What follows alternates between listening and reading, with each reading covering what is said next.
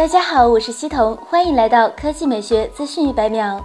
时隔许久，小米于昨日正式发布自主研发处理器澎湃 S1，为此小米也是付出了很多心血和前期准备。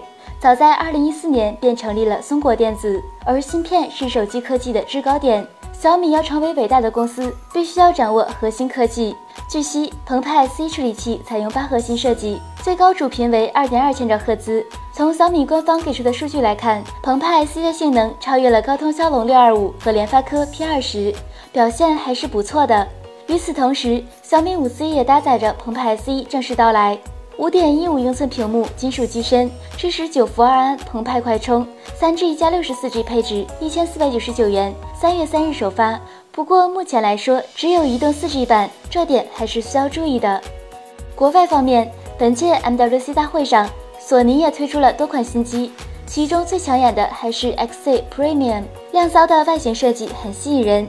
作为首款面世搭载高通最新骁龙八三五处理器的机型。内存为四 G，成功的抢了三星 Galaxy S 八的风头，同时继续配备了五点五英寸四 K HDR IPS 屏幕，提供的是一千九百万像素后置摄像头，支持高达九百六十帧的慢镜头视频拍摄，堪称逆天。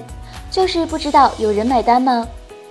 这边爆料大神刚刚在推特丢出重磅消息，被网友送上了 Galaxy S 八的官方渲染图，而且是亮屏状态。S 八的额头和下巴都非常窄，依然是双曲面设计。屏幕纵横比预计是十八比九，或者是十八点五比九。图中也可以看出十分狭长。配置方面，S 八五点七英寸三千毫安时电池，S 八 Plus 六点二英寸三千五百毫安时电池，依然是同时搭配骁龙八三五加上猎户座八八九五两种处理器。国行提供六 G 内存，价格可能是六千元起跑，这个价格也是没谁了。